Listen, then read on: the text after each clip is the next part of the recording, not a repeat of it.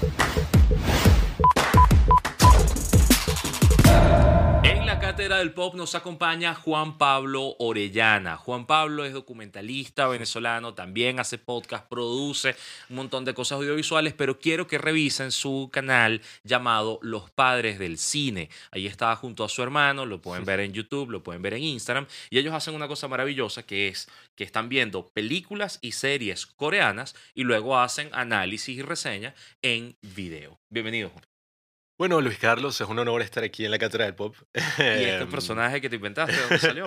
No, bueno, eh, yo creo que hablando ya de series y cine coreano, para mí fue como un gran cambio de paradigma, porque yo antes pensaba que eso era algo muy cringe, ¿sabes? Como que yo pensaba que si uno veía series coreanas o broma, me iba a convertir en un otaku.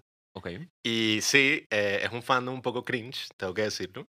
Pero cuando empezó como que todo esto del C19 y todo este drama, todos estábamos con una vida, bueno, terrible. Todos estábamos sin ver a nuestros amigos, súper aislados con todo esto. Y bueno, mi refugio fueron los K-drama. Nunca había visto un K-drama en mi vida, no sabía ni siquiera existían series coreanas, no Ok. tenía ni idea. Pero hab- hablamos de K-drama como los doramas, Ajá, los dramas los doramas. coreanos. Sí, porque, bueno, yo antes había visto mucho cine coreano. Yo de verdad creo que el cine coreano es de lo mejor que hay en este mundo. Creo que es una de las industrias más interesantes del momento. Y sabes que en el 2019 Parasite ganó el premio a Mejor Película en los Oscars. Yo creo que el cine coreano podía ganar ese premio desde, no sé, el año 2000. Ok. O sea, de verdad llevan como 20 años sacando buenas películas. O sea, hay grandes directores en el cine coreano. Y bueno, nosotros sacamos un episodio en el podcast hablando del cine coreano. Hablamos de la historia, vimos películas hasta de los 60, hablamos de todo, todo el tema de Corea. Y en los comentarios, eh, una seguidora nos escribió como que, mira, no van a hablar de series coreanas. Y yo dije que, bueno, series coreanas, ¿qué es eso, tal? Y nos dimos cuenta que en Netflix hay un catálogo maravilloso de, creo que son como, o sea, hay más de 100, diría yo. Series coreanas de hace un tiempo, más recientes, otras producidas por Netflix.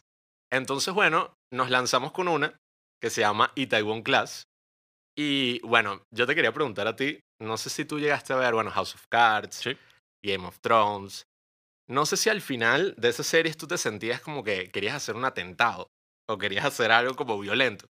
No, y además creo que no es legal Bueno. que lo diga en un video. Bueno, yo me sentí así totalmente porque uno pasa como cinco temporadas súper concentrado. ¿Qué va a pasar? Eh, ¿Cuál va a ser el resultado de esta gran historia? Y te decepcionan tanto, como que con la porquería que son. Bueno, Claro, yo se pienso, diluyeron al final. Yo pienso que son supuesto. una mega porquería esas dos series. En cambio, en los K-drama son solamente 16 capítulos y ya. O sea, tú te sientas a ver un drama, tú dices, wow, 16 capítulos, cada uno dura como una hora y media. O sea, es demasiado tiempo, pero no.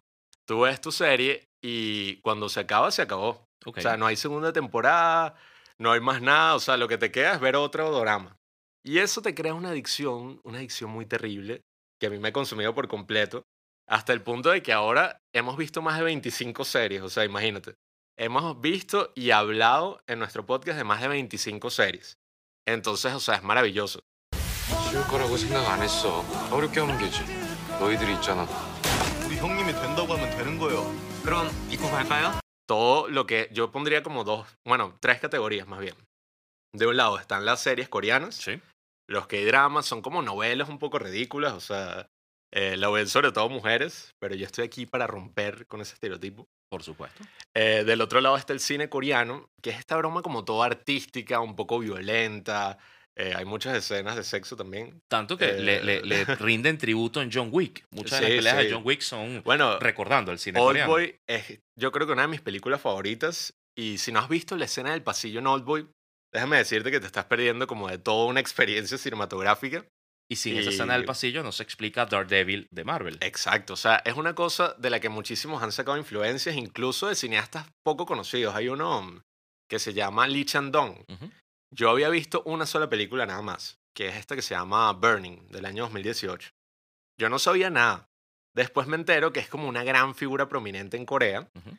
Y, o sea, yo nunca había visto una película tan impactante en mi vida como una que se llama Oasis, que, o sea, es una historia de amor entre una persona que tiene parálisis cerebral y otro que creo que tiene, está en el síndrome de así como de Asperger.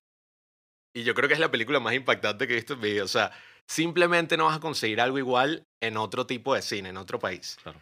Y en el medio, ¿verdad? Yo pondría ahora este nuevo género, que son como las series coreanas de Netflix. Ya tenemos el ejemplo del juego del calamar, la serie más vista en toda la historia de Netflix eh, hasta ahora. Y yo creo que ellos no son directamente un K-drama, sino que lo que hacen es que agarran todas esas influencias de películas coreanas, Park Chan-wook, Bong Joon-ho, el mismo Lee Chan-dong, Ujú. y lo que hacen es que hacen esas series un poco más oscuras, que Claro. nos perturban a todos. Bueno, el juego del calamar Reempaquetan y hacen un escándalo. ujú, dejó como que a todo el mundo pasmado y que estos coreanos están locos. O sea, como que, que o sea, representan todo lo que yo siento eh, durante todo esto del C-19 y este drama. Claro, ya me has dicho que una cosa que te, que te encanta es que son historias que sí concluyen y que te hacen querer no seguir viendo qué pasa allí, sino ver otra. Sí, sí. Pero ¿qué otra cosa diferencia a toda esta producción audiovisual coreana de la tradicional, la americana, europea, la, que, la que estamos acostumbrados? Bueno, principalmente como lo hacen muchas cadenas, o sea, es como cuatro o cinco cadenas de televisión que están ahí sacando sus series y compitiendo. Ellos lo que hacen es que usan esas series como vitrina. Entonces, por ejemplo, está todo el tema del K-pop, eh, del cual no soy tan fanático todavía, pero mira, Corea como, ha como que mm, consumido mi vida a tal nivel que yo ahora practico taekwondo. Eh, hago ramen que si todas las noches, eh, como comida coreana siempre cuando puedo. Entonces, ellos como que tienen esto de los K-dramas como una vitrina donde pueden probar a distintos actores, distintos directores, agarran estrellas del K-pop y las ponen a actuar. Y mira, eh, hace poco Snowdrop, que fue la primera serie de Disney Plus, la primera serie coreana, y tenía a Jisoo, que es esta súper famosa de Blackpink.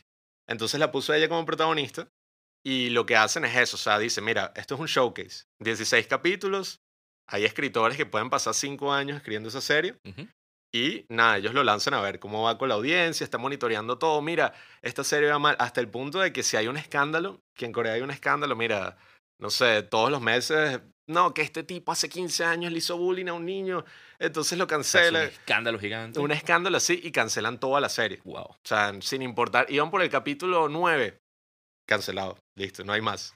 Entonces, eso, pues ellos sacan muchísimo contenido y lo que me encanta es eso. O sea, tú te ves, yo he visto como, para ver, sí, como 25 K-dramas y creo que solo he estado decepcionado como 5 veces.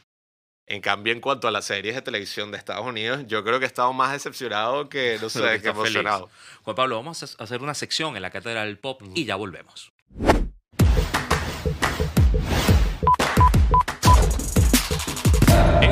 Pop, el conflicto de Rusia contra Ucrania nos ha presentado la guerra en un formato diferente a los documentales y noticieros que estamos acostumbrados. Muchos ciudadanos han creado sus propios videos en la zona de conflicto. Este material se ha vuelto valioso para los historiadores, pero nunca pensamos que los TikToks fueran parte de ellos. Por ejemplo, Valeria Shashenok es una TikToker ucraniana que ha ganado millones de followers por sus videos tipo Storytime de cómo pasó la noche de bombardeos en Kiev o cómo tuvo que escapar de la ciudad.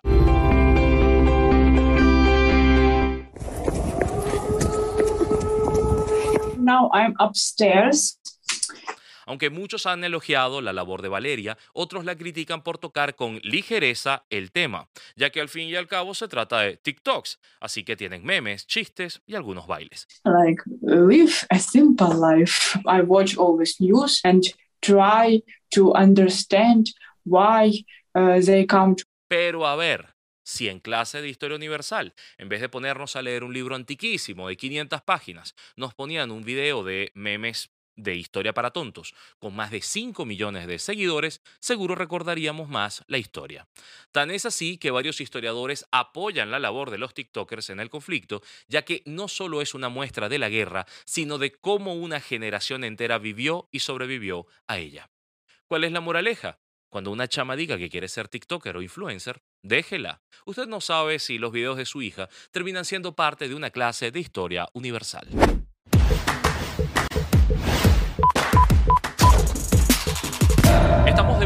La cátedra del pop y seguimos con Juan Pablo Orellana. Él es documentalista, realiza podcast en Venezuela y es un apasionado, como ya nos ha dicho, de películas y series coreanas, tanto así que las consume y luego graba con su hermano un programa en Los Padres del Cine donde hacen resumen. Y además convierten esto en una fiesta, ¿no? Preparan comida coreana y, y hacen de todo. Nos hemos reunido ya con muchísimas amigas que por alguna razón todo lo de Corea tiene como muchísima visibilidad en Perú. Creo que incluso lo pasan en la televisión así pública de Perú, pasan K-dramas o doramas, pues como los quieras llamar. Y nos hemos reunido ya con dos amigas que tienen un podcast. Hemos hecho ya como, sí, o sea, hay dos podcasts de K-dramas en Perú muy interesantes. Y no sé, es como súper interesante porque nuestro podcast es de cine. Y a veces hablamos de política, a veces hablamos de historia, cosas locas así. Pero, oye, viendo tantas películas buenas, tantas series buenas, yo dije, mira, todo el mundo tiene que ver series coreanas. O sea, Claro. todo el mundo se tiene que enterar de este mundo maravilloso de las series. Y por eso fue que nos lanzamos y dijimos, mira, todos los domingos vamos a sacar una reseña, nos sentamos, a veces pueden durar hasta tres horas. O sea, imagínate, o sea, Hablando. hablamos, hablamos. Hay muchísimo que diseccionar en los que o sea, muchísimo. Ahora, no son, habías dicho hace rato que algunas son historias muy superficiales, muy banales, y aún así son deliciosas de ver. Claro, totalmente. ¿Por qué? Yo, ¿verdad? Eh, en todo este tiempo así como duro de la pandemia, todo esto que hemos vivido, yo cuando me sentaba a ver una serie, yo no quería ver algo oscuro así como lo que estaba viviendo. Me pasa, me pasa. Yo simplemente, yo quería escapismo puro.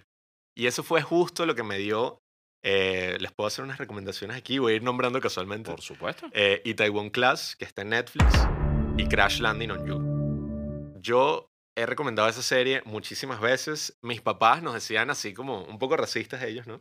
Como que, ¿por qué ven esas series chinas? Eso es para mujeres y broma, porque son puras cosas así como cute y hacen esta broma que es como el signo del corazón. Tienen muchas formas de hacer ese signo del corazón y son así como todas show. Pero mis padres vieron Crash Landing on You y ahora se la recomiendan a todos sus amigos. O sea, yo creo que poco a poco hemos ido consumiendo como a todas las Claro. personas que conocemos en nuestro círculo y ahora, o sea, ha llegado hasta el punto en que yo hablo con un amigo y es y que, mira, este reality show coreano, velo completo, te llegas a la casa, hacemos un ramen y sacamos un episodio hablando de este reality Sí, show coreano. increíble. Pero diste con una palabra, es un poco Mm. escapismo de lo que se está viviendo. Ese fenómeno lo están viviendo todos los fanáticos, porque te lo comento así, con, con cultura coreana hay gente aprendiendo el idioma, hay Ujú. gente siguiendo con pasión y locura a los, a los grupos eh, musicales y además es increíble lo que están haciendo. Y ahora tienes este producto que son como telenovelas, pero cortas y son sabrosas y se ven en todas partes. Ustedes han avanzado mucho, pero ya llegaste al punto en el que estabas en Sabana Grande hablando coreano, ¿o no? Eh, bueno, casi. Mi hermano ya está aprendiendo coreano, en verdad, y se la pasa todo el día en una aplicación donde puedo hablar con eh, mujeres eh, coreanas, supuestamente. Mi mamá dice que son presos, pero Claro. eh, habla como con mujeres coreanas y se recomiendan que hay dramas entre ellos, hablan de controversias de Corea. O sea, es algo que poco a poco, también hay muchos canales de YouTube sobre Corea. Hay uno que se llama Liri Oni, que todas como las amantes de Corea, Sí. porque usualmente son mujeres. No, pero es que eh, al- alguno dirá, ¿y para qué carrizo aprender un idioma que no es el tuyo, una cultura que no es la tuya, para entender esas cosas? Y mira, en algún momento hay gente que está aprendiendo italiano, que solo se habla en Italia, para cantar ópera o porque le gusta alguna obra italiana. Es cultura al final, es abrazar algo distinto y, y bueno, y ser parte de eso. Sí, sí, bueno, totalmente. Mi hermano, la forma en que está aprendiendo coreano es que ve series coreanas con subtítulos en coreano. Ok. O sea, es como abrirse tanto a esta nueva cultura que si bien, bueno, el tema de Corea es mega interesante, ya sabes, todo este, la historia de Corea está, bueno, partida a la mitad entre Corea del Norte y Corea del Sur. eh, nos ha consumido tanto que incluso uno empieza ya a ver como referencias culturales más ricas. Eh, los que dramas son asombrosos, pero, o sea, son como estas novelas así, todas cute, todas con muchísimos estereotipos que a mí me encantan, pero no es que es como el arte de los K-dramas. Ujú. Sin embargo, uno ya empieza a leer biografías de gente que escapó de Corea del Norte. Empiezas a enterarte de cómo fue el proceso de democratización en Corea, en Corea del Sur, y te das cuenta, mira, una lucha de 10 años. Mi hermano se está leyendo también la biografía de uno de los que fue presidente y expreso político en Corea. Y de verdad que es una historia maravillosa, toda la historia cultural de Corea. Y bueno, ver hasta el nivel en que han llegado, o sea que un venezolano de 21 años está hablando de Corea aquí. Yo no sé por qué, Esas cosas pasan. pero ha llegado hasta ese punto y han ganado Oscars. O sea, Yo creo que sin duda esto que llaman la ola Hallyu, que así llaman como que toda la influencia coreana que ha habido en la cultura pop, es algo maravilloso. O sea, de verdad, yo creo que, bueno, y con Bong Joon-ho, que es el director de Parasite, él ahorita está haciendo películas, está haciendo una serie de Parasite para HBO. Sí. Eh, Park Chan-wook, que es otro gran director, está trabajando también en Estados Unidos. O sea, Corea yo creo que ha consumido el mundo completamente y yo creo que es que literalmente tú ves una foto de Seúl y parece, no sé, 2077. O sea, parece una Claro, vaina se mueven en el así. futuro. Bong Joon-ho ha, ha dicho que una de las claves de su historia eh, no solamente es que es muy local, muy coreana, sino que en realidad él se estaba moviendo en otro terreno, que era hablar de las sociedades altamente competitivas, de sistemas económicos que, que pueden generar desigualdades y que eso hizo que Parasite fuese tan, tan exitosa, porque al final era un discurso absolutamente global. ¿A ti te Ujú. impacta de esa manera? ¿Sientes que tiene algo de razón? Sí, es que, bueno, yo hice un video ensayo que está en YouTube sobre el juego del calamar.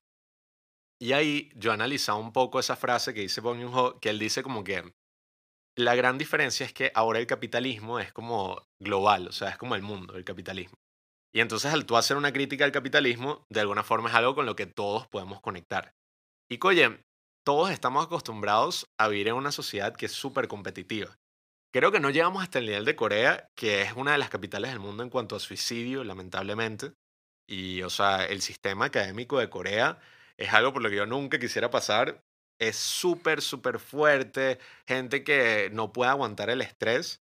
Y yo creo que sí, o sea, yo creo que la crítica que hace Parasite es como tan cautivadora para todos nosotros, porque nos podemos sentir relacionados solamente viviendo en el capitalismo. O sea, yo eh, no quiero lanzarme así como una mega crítica así dura al capitalismo, pero creo que esas cosas que son instintos humanos al final, la competitividad, eso de sentirnos como inferior a otro por el Claro. dinero, el estatus social, es algo que todas estas series y, y sobre todo en las películas, las series como que elevan eso. Claro, Las pero, películas pero lo igual, critican. Igual el propio sistema mejora y se fortalece con esas críticas. o Claro, y totalmente. por eso o sea, funciona. sí, sí. O sea, es gracias a, bueno, gracias a much- Ah, esto es algo que yo te quería contar, que a mí me voló la cabeza completamente.